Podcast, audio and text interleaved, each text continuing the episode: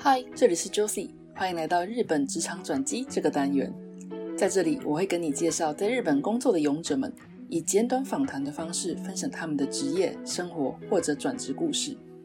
访谈中也会提到他们认为在日本工作、生活最好具备的特质与建议。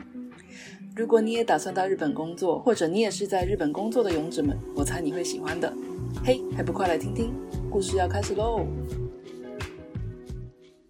欢迎来到今天的 WIJ 日本职场转机。今天请到的是 Christine。Hello，Christine。嗯，大家好，我叫 Christine，在这个日本，尤其是东京台湾人圈里面没有名字，只有一个绰号叫做学姐。我是在二零零五年第一次来到日本，然后进进出出了许多年之后，现在呃大概在五年前开始定居在日本。然后我这二十年来都一直在汽车产业工作，然后。后做的主要的是采购的工作。私底下呢，我有一个绝技，就是呃，欢迎各位听众，如果有胆量，然后对自己有信心的话，来跟我挑战一下，就是做平板支撑，然后做得过我的话呢，啊，姐姐送奖品。平板支撑记录是多少呢？记录也不多啦，就是快要三十分钟。然后啊，最近有一点点衰老，所以呢。但是我其实建议各位网友，如果想要留下一条命的话，没有超过十五分钟的实力，尽量不要来挑战这样子。哇哦，除了在日本工作精彩的故事之外，竟然还有这个绝技，我竟然不知道。是的。好，刚刚你提到说你二零零五年第一次踏上日本这个土地，但是后来前前后后进出这么多次，请问当初是为什么契机到日本工作？嗯，简单的来说，我有二十年的自动车，就是所谓的汽车产业的经验。但是呢，我是在嗯台湾，然后入职了一间美商的汽车公司，就是福特汽车，在中立的福特六合。然后我在台湾其实只待了两年的时间，被外派到日本，呃中呃先会被外派到中国。然后呢，我在上海待了三年以后呢，就又被外派到了日本。那就是在二零零五年的时候，我第一次踏上日本的土地。那么那个时候是拍到了马自达，那时候马自达呢还是那个福特的小 bé 女，有被福特占有了它百分之三十三的股份。所以呢，呃，我就被派到福特。呃，派派到马自达来当间谍，或者是说从马自达的人的角度来看，我就是一个人质。然后我在日本待到了二零零八年，也就是足足待了三年之后，我又被福特汽车派到了德国，在德国待了五年半。嗯，我一到德国落脚的时候，就发生了二零零八年的金融海啸。然后呢，金融海啸冲倒了大部分的汽车产业，包括我的老呃本家福特。所以呢，他在二零零九年的时候就把把马自达的股份都卖了，要换现金。结果我在德国待了五年多以后，又被派回来马自达，这一次来处理一些。离婚的官司哦，就是离婚以后儿子都生了，该怎么分啦？然后家产也有了，该怎么拆啦？然后离婚协议书怎么写啦？然后把这些东西都弄好了以后，我又被丢出去日本，又被送到了中国，在中国待了快要一年。我觉得这样下去不行哦，就是我想福特在此生不会再把我送回台湾了，所以呢。在二零一五年的时候，我就毅然决然的从福特离职，然后跑回来日本，然后从日本重新落脚，在日本重新打拼，然后在日本的职场上以一个非外派，就是呃 local hire，也就是本地员工的方式呢奋斗着。那刚刚这样听你下来，你经历过在台湾，不止你在台湾工作，在台湾工作过，在日本工作过，上海。对，还有德国。对，哎，那可以简单比较一下这几个国家的不太一样的地方吗？嗯，其实每一个地方都不太一样，最主要是这样。我在台湾当时候待的是合资，但是是美资占大方向，所以说呃占大国，所以说气氛上面还是比较自由的。然后我去了上海的时候，那时候我算是早期。比较早期去的啦，所以那个时候的上海就是讲简单一点，就是你 爱干嘛干嘛，反正只要你这么自由，就有钱 就是老大。然后那个时候台呃号称自己是台湾人，还算值几个钱，现在可能不值钱了。那时候还蛮值钱的，所以其实讲坦白的，在我二零零二三年进去上海的时候，我个人是觉得那个地方相当的自由。玩了两三年之后呢，你其实是把一个没有任何组织的一个一个地方，然后想办法把它一个合资企业弄起来，然后还有它有一个呃福特的办公室。那因为它毕竟是新创建的嘛，什么都没有，所以我很难去跟你谈。就是说那个地方的职场文化，因那后来呢，二零零五年来到日本以后，那就真的是很大的落差了。因为其实马自达它的总社就本社是在那个西日本哦，广岛，它其实是一个相对来说可能还是比较保守一点的地方。马自达又是传统产业，应该说汽车业就是传统产业。所以呢，他是相对的比较封闭，然后不太习惯由女生做管理职，然后基本上来讲，结了婚就应该在家里准备就做 part time，然后学学怎么做菜，呃，生了孩子以后就应当要辞职，所以说它是非常非常闭塞的一个气氛。去到了德国之后，我觉得德国其实在。这个工作环境上面来讲，自由度还是比较高的。然后再加上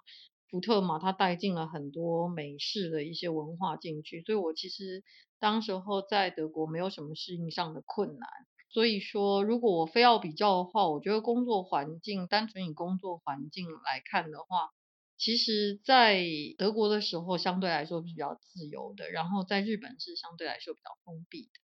那以日本自己来说，你？二零零五年的你在日本，跟现在已经是二零二零年在日本，经过这十五年的变迁，你觉得日本，尤其在汽车产业上面有什么样的突破跟增进吗？女生变多是变多了，但如果你要问我说他们有没有很长足的进步，哦，其实我觉得真的很小。为什么呢？因为我可以举一个例子，就是我在二零零五年在日在马自达就在西日本工作的时候。我还可以安慰自己说，哎呀，西边的日本啊，然后都是一些偶机上啊，然后马自达那个地方，大部分大概百分之七八十都是就是呃当地人啦，就是那个广岛当地人啊之类的。那好吧，我也就摸摸鼻子认了哦。但是有的时候你不能没办法跟他们吵，或者是没办法跟他们据理力争，因为那边的环境基本是这样子。但是呢，我在二零一七年，呃，一五年回到日本。我在二零一五到二零一七年，我待在东边关东一个叫做立木的地方，立木县的地方。然后在二零一七年，我就呃来到了神奈川县，就是换了到我现在目前的这间公司。等我过来的时候，这已经是二零一七年喽，台湾女总统都选出来了。我进去的时候，整间我待的公司的采购的办公室，我是第一个女性的主管。你觉得这是产业问题吗？当然啦，传统产业也也是啦。你如果相对去 IT 或者是有一些那种消费性产业的话，可能女生会多一点。那汽车毕竟是传统制造业嘛。可是你想想，二零一七年一整间采购办公室，我待的这个地方，它总共有一百三十个人左右，然后有二三十个不同的国籍，我却是第一个女性的主管。那你觉得我能我能够说他进步很大吗？其实是没有。那这边就很好奇，就是你身为第一位在日本传统产业里面的女性的主管，那身为女性在日本，尤其是这种传统产业中的奋斗跟挑战，有什么心酸或是有趣的故事呢？那个心酸可能要讲两天两夜，那 大家可能听着就会觉得有趣。我是讲了一把鼻涕一把眼泪。就说说最近的一个例子好了，在二零一七年我加入现在的公司的时候，我其实是就是在众人的质疑的这个眼神当中进来的，因为其实想想我是第一个采购的女性的主管，然后我是个外国人，从外国人的意思就是不是。德国人就本，我们公司德商，然后也不是日本人，我是一个外国人。然后呢，第三呢，是我是一个空降的一个经理人，所以从某种角度来看呢，其实所有的人都有一点点就是袖手旁观，等着想这个这个女人能撑多久，她多久会垮掉，然后会离职。那个时候其实是在一个没有人看好的情况下，那么嗯，已经觉得很孤立无援了，然后也觉得这个环境其实虽然号称是。外资企业，但是这么环境这么保守，已经觉得有一点不是不是很适应了。结果呢，在我进了公司的差不多一个月之后，我还是没有拿到我儿子跟我老公的那个健康保险卡，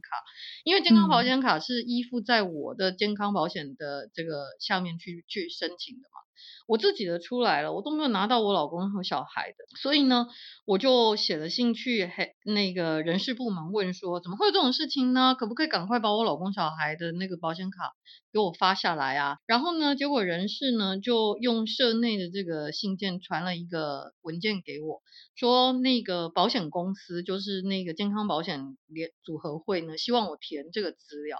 那你想想，这个东西它不是从健康保险组合会寄来的，它是从社内就是人事部门寄来的。也就是说，人事他其实是同意这个文件是需要的。那么打开这个文件一看呢，这文件就问了：为什么你的配偶、你的老公会需要用你的保险呢？他为什么没有在工作呢？然后他没有在工作的理由是，在就下面有几个选项哦：一，他是不是精神障碍？二，他是不是残障，就 handicap，或者是我们 mentally stressed，就 deceased，这样类似像这样子的文字。那我那时候我就觉得非常的震惊。你身为人事部门的人，你觉得让员工填这个东西它是合理的？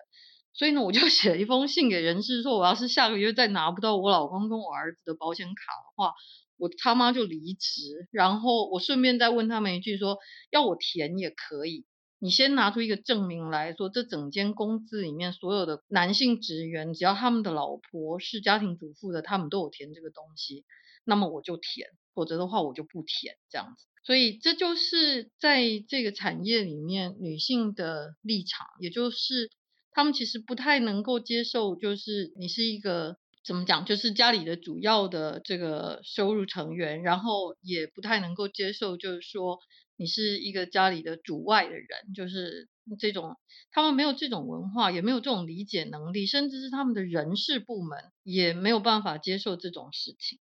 这件事情可能即便是在现在，日本也不是那么的常见，所以，嗯，在日本这边可能会比较跟欧美比起来，是不是比较少见？那我也想要进一步了解，说你决定说，Christine，你本人作为家庭里面的主要经济来源，这一点是一个怎么样的考量？什么样的考量？其实我跟我老公两个人本来都是都是上班族，但是我们在小孩一岁两个月的时候举家搬到了日德国，然后呢，在德国的时候。我们发现小孩子适应的不好，因为夫妻两个人都在工作，然后用那个保姆啊，然后用那个保育员啊，其实小孩子就不太稳定。然后再加上刚刚我也说到，就是有那个金融海啸。那金融海啸之后，其实产业都普遍不景气。马自达当时候就希望我老公回去，在那种情况之下，我们两个人就决定，就就必须做一个决定，就是说谁继续工作，谁干脆就带小孩。那简单的来说，这个决定因素最重要就是我煮饭真的很难吃。那煮饭难吃的人就。就去外头工作，煮的比较好的那个人呢，就可以留在家里。我们就是用这种猜拳，我我我们只差不是不是用抽签的，我们是用这种方式谈出来。如果你问我有没有什么挣扎，其实没有诶，因为当时候来看，那其实是一个非常合理，就是一个逻辑上面完全没有任何的问题的一个决定嘛。我个人倒是没有经历过什么挣扎的阶段。我这样听下来非常的羡慕，因为这事情决定是夫妻两个人的事情。那除了 Christine 自己自己没有什么挣扎之外，另一半也能够觉得这样子是个对我们最大利益的一个选择，这样子非常的难得。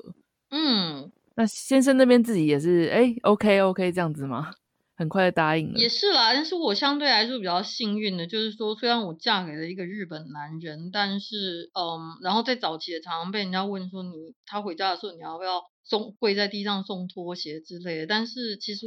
我先生他是一个非常非常开明的人，然后当时在讨论这个事情的时候，他其实是非常愉快的答应了，因为以他我我我复述他的话，从他的角度来讲，每天嗯穿的人模人样的去办公室工作这件事情，用他的话来讲叫做 monkey show 啊。就 确实对，所以他可以脱离 Monkey Show，他个人是非常的开心的。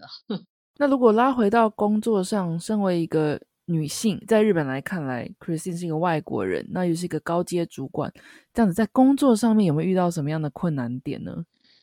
困难点就是主要是这样子，嗯，内部的还比较好一点，现在大家慢慢已经会习惯了。刚开始的时候。啊，比如说当年在马自达当人质的时候，有时候走进一间办公室，然后那些个老头儿会啊用他们的下巴扭一扭，然后比一比，叫你坐到旁边去，因为他们会自动假设女生走进来这间办公室呢，应该就是来做翻译的这样子。那翻译或者倒 茶水。对 对对对对。然后嗯，现在的情况下呢，就是。因为毕竟已经是做到了主管职，在现在的公司里面，然后又是一个纯外商哈，所以内部遇到的这个障碍会越来越少。尤其是我基本上这个已经声名远播，就是善于吵架，然后啊容易翻脸，然后骁勇善 战，对对，然后之后又能够嬉皮笑脸，这个这种这种我们说 negotiation skill 就是。啊，谈判能力已经已经是远近驰名，所以可能在呃公司内部遇到的问题会比较少。但是毕竟我做的是采购，你出去对外就是对外呢，你面对的还是一些供应商，这些供应商有很多他是日系的嘛，他还是日本的。然后呢，比如说年始年末，呃，供应商的大头会来跟那个他们的主要的客户来拜访拜访，然后。呃，见个面，然后说一下新年快乐，或者是说今年一切非常感谢之类的这种话。那些老头来的时候，基本上看到我都差不多会愣个几秒。呃，有些事情有听过的，稍微能够冷静一点，但是多少你都可以看得到他们脸上的神经在那里抽搐。那如果说不是来拜访的，是来谈判的，那就更糟了，因为有的时候他们会假设你反正应该什么都不懂。我不知道是不至于觉得这个人应该是靠就是美色哦混到今天这个位置，因为坦白讲我也没有什么美色，但是呢很少是就是会直接 认为说，哎这个人应该很难搞，大部分会先有一点点看清的那种那种情况，那可能这是我在职场上面现在会遇到比较大的困难，就是如何摆出那种威严啊，然后在对外的时候能够。就是代表公司嘛，毕竟我是代表这个公司，然后把那个气势摆出来这样子。你现在这样子回想看看，你就是为了要在这个日本的职场上面有一些突破一些困难点，那很会 negotiation 之类，这就是你回溯一下，是你个人的个性使然，还是说因为我现在在这个 position 不得不把这些东西当成我的武器装备这样呢？嗯，我觉得我个人在。这个说话方面其实还是有一些些才能的，因为可能第一我自己是小商人家庭出身，所以小的时候就要看爸爸妈妈在那边，就是比如说就是客人明明穿那个衣服简直就惨不忍睹，他们也要说一些看起来蛮适合啊之类的这种话。我刚刚是不是说了我爸妈的坏话？等一下，没有没有没有。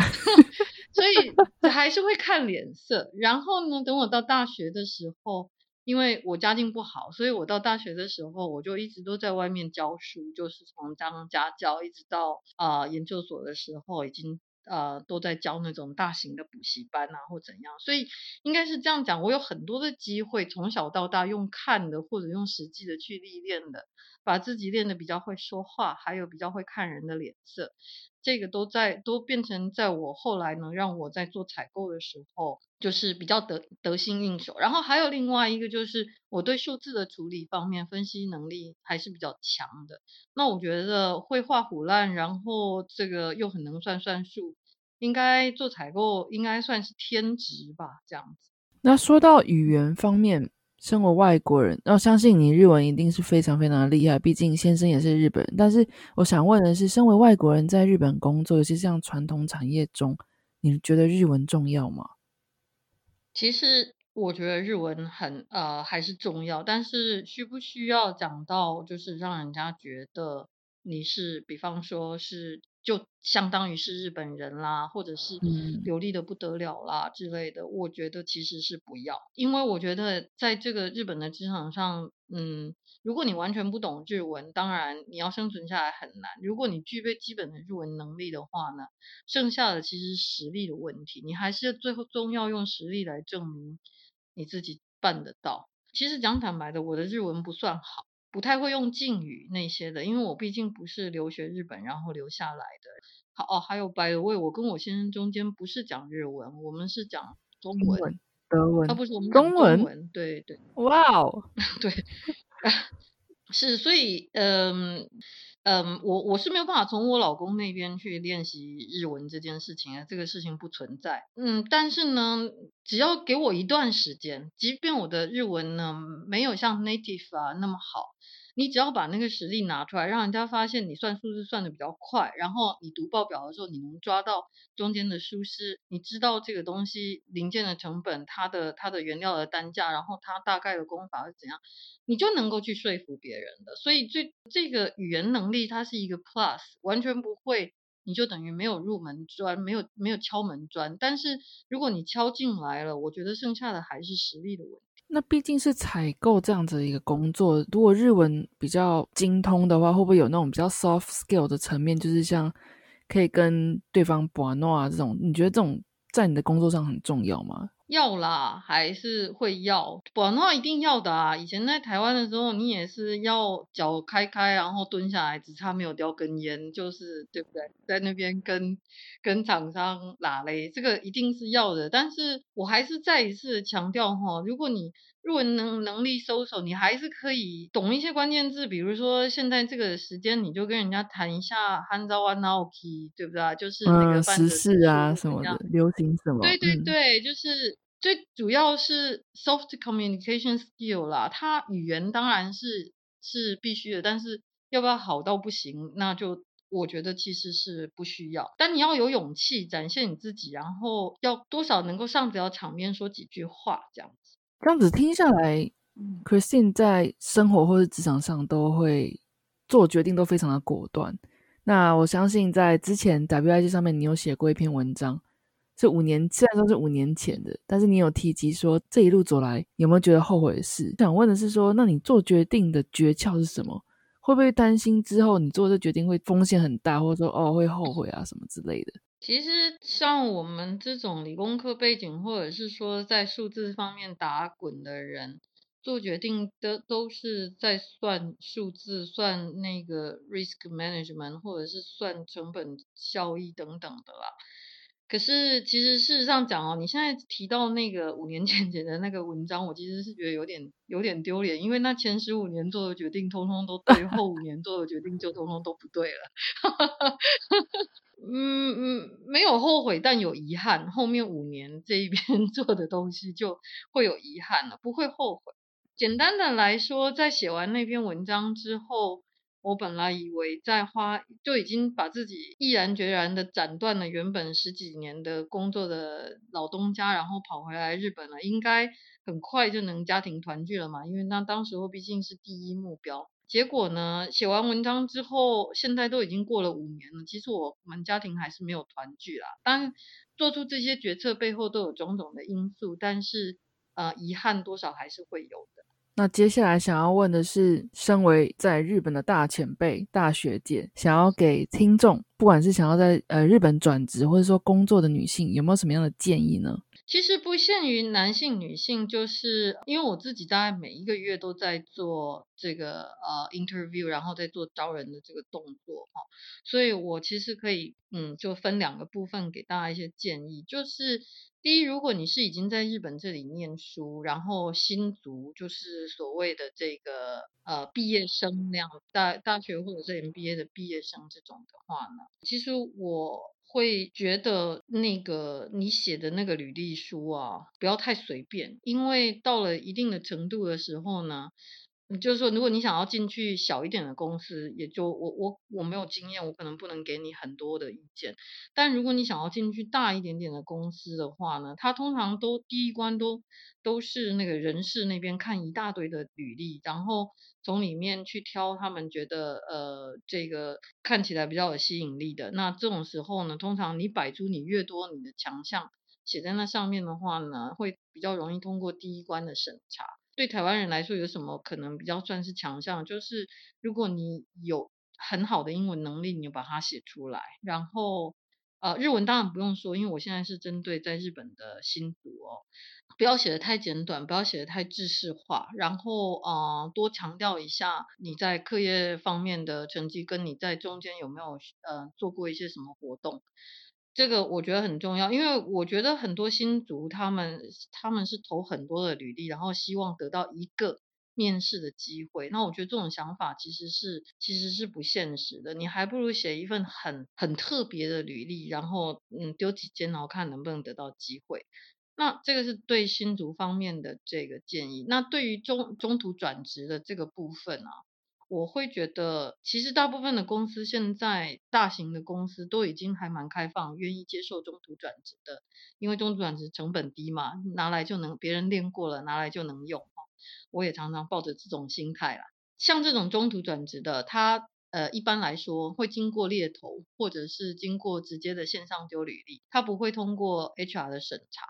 那这种呢，通常直接就会到就是用人部门那边直接划过来。那比方说我们在看这样子的履历的时候，我当然会看这个人他基本的经历，这个一定要有的嘛。你可以把你工作上面的一些经历，然后你做过一些什么样子的啊 project，你把它写出来。可是我常常说哈，你要抓住看履历的人的眼眼眼光的话，你要写几句，就是说你为什么想要应征这间公司，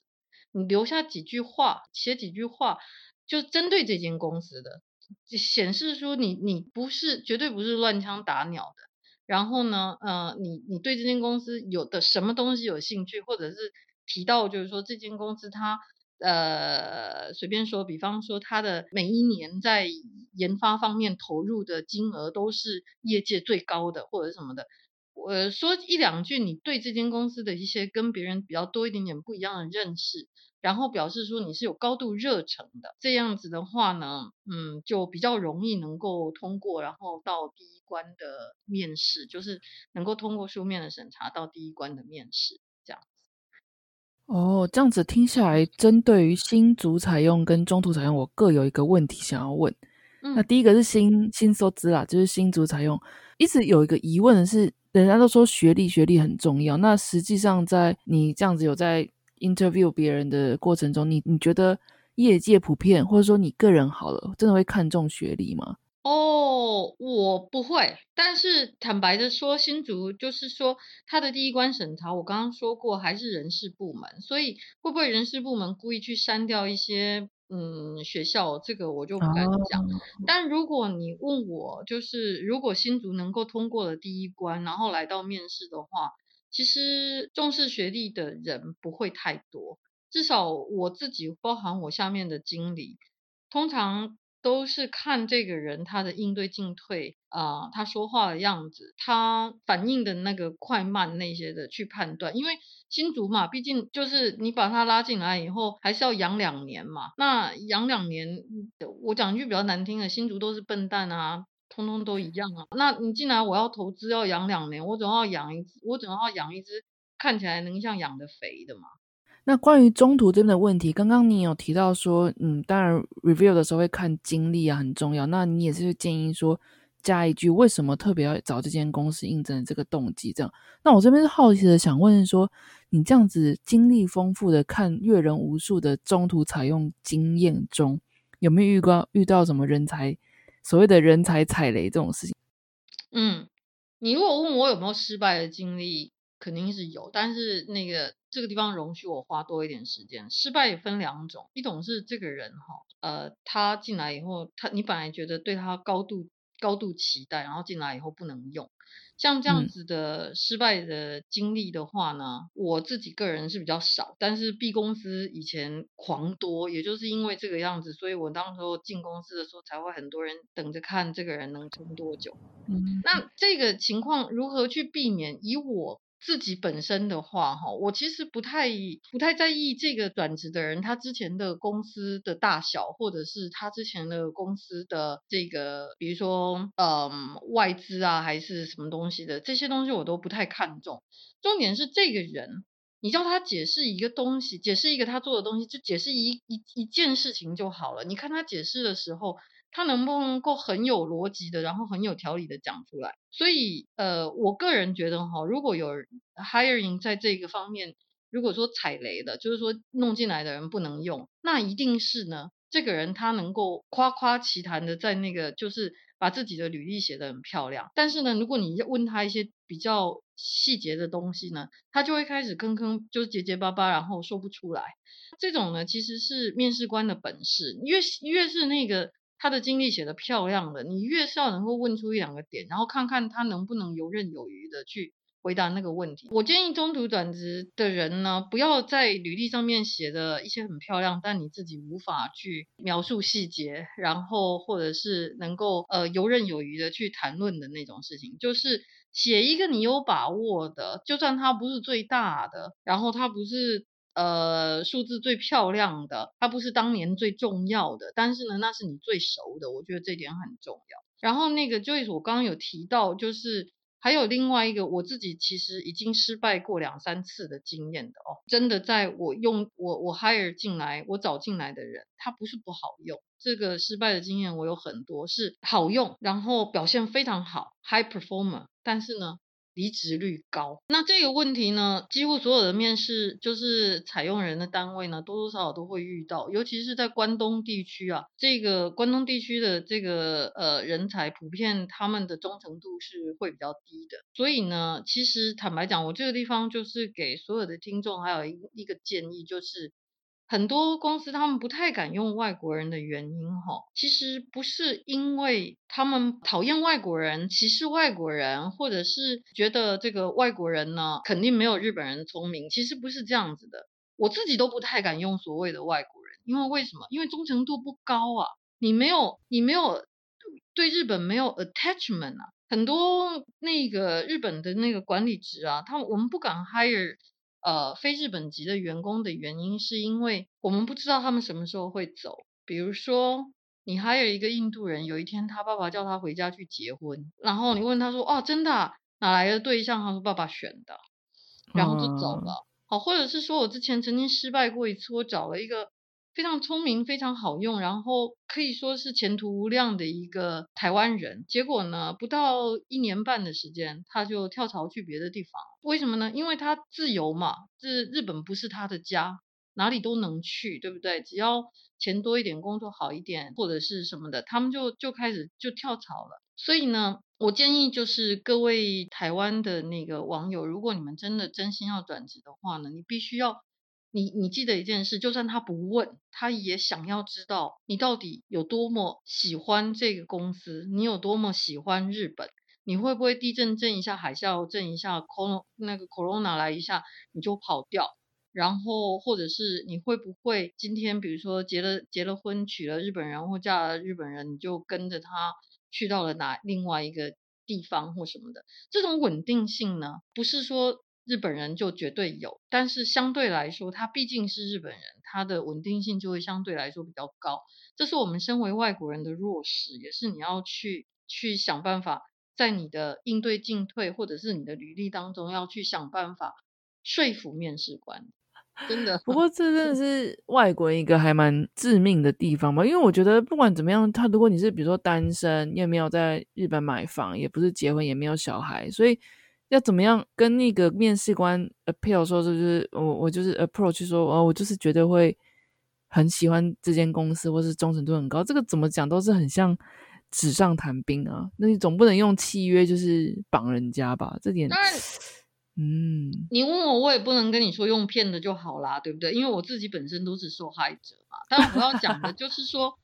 其实呢，在日本，如果你长期来说你是想在日本 待下去的，频繁的跳槽呢，对整个前途来说，它其实是没有太大的帮助的。这一点来从这一点的角来看的话呢，其实我也会，其实比较倾向于建议各位听众，就是说各位网友，就是。如果你进了一间公司，然后这间公司它就是说不是太糟糕，比如说违反人权啊，或者是彻底的这个违反劳基法之类的这种情况的话呢，我会建议大家应该要把那个履历待读两年到三年。一是累积你自己的 credit，二是它其实在你未来的履历书上面，时间拉得越长，你年年纪越大，你的履历书上面会比较好看。所以就是日本有一句俗语是说什么，在石头上要待三年，大概就是这个意思。一间公司尽可能待久一点，这样可能履历上比较也可以看得出一些你自己的定性吧。我觉得，当然呢，大部分的公司他们还是会问你为什么离开之前的那个公司啊之类的。那有的时候你是为了结婚啦，为了什么的话，大部分公司都是能够理解。但是如果这种频繁的跳动，它不是一次两次一的话呢？呃，你会越来越丧失自己的 credit，除非你进频繁的那个换工作或者是跳动。通常如果你是中高阶，尤其到高阶管理人人的话，当然是会发生啊。但是如果你还是在一个啊事业的上升阶段的话，我就比较不那么建议。关于面试这部分，最后一题想要问的是，我相信你在面试很多人的过程中，一定会。应该会问到一题，说你为什么离开前公司吧？你觉得怎么样的答案是你比较不愿意听到？那你有听过怎么样的答案是觉得嗯，这还不错？我我可以这样讲吼，我其实不太建议大家 去批评前公司的人不好，某个人，我因为某个人或者是什么的，比如说我被欺负啊，然后我被我觉得我之前的老板不够重用我啊之之类的这种，我不我不建议。去批评人不好，因为不好的人在哪里都有。如果你没有办法在不好的人的手底下活下来的话，恐怕你也没有办法在我手底下活下来哦之类的。我是这样，因为我也不是什么好人哈。但是我的意思是说，你可以批评前公，你可以说因为前公司的制度不好，你可以说因为跟贵公司比起来，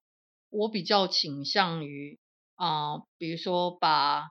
把大部分的资金投资在未来，或者是我觉得我的公司现在它的 move 的方向不对。我刚刚讲的这几个关键字，你可以说它认跟你未来预测的方向不一样，你可以说它的制度不好，然后你可以说说一些有条有理，但是不是去批评一个个人，或者是呃显示说你是因为人际关系不好而离开。我觉得即便真实的原因是这样，你都不要讲。因为人这种东西在哪里都能遇得到坏人，或者是说，如果你跟大家相处的不好，其实这个面试官下意识可能会觉得说，哎，那会不会是你自己本身有一些问题这样子？所以我会觉得大家应该在说明前公司离开前，呃，想要离开前公司的理由的时候，尽量从专业的角度出发去去说明。那 Christine 这边有没有什么想补充的？只是想。跟大家分享，就是说，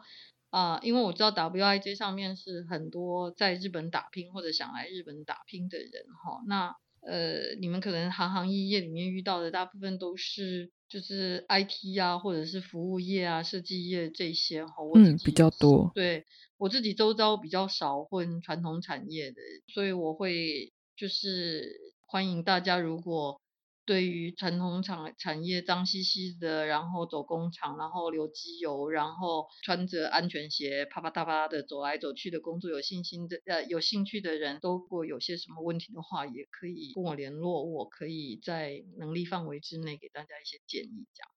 嗯，那至于 Christian 的联络方式，我会在 show 里面打，有有两种方式，一个是 LinkedIn。我会就是告诉大家他的 LinkedIn，如果有兴趣可以去跟他做接触。另外一个就是从 WIJ 里面可以联系得到他。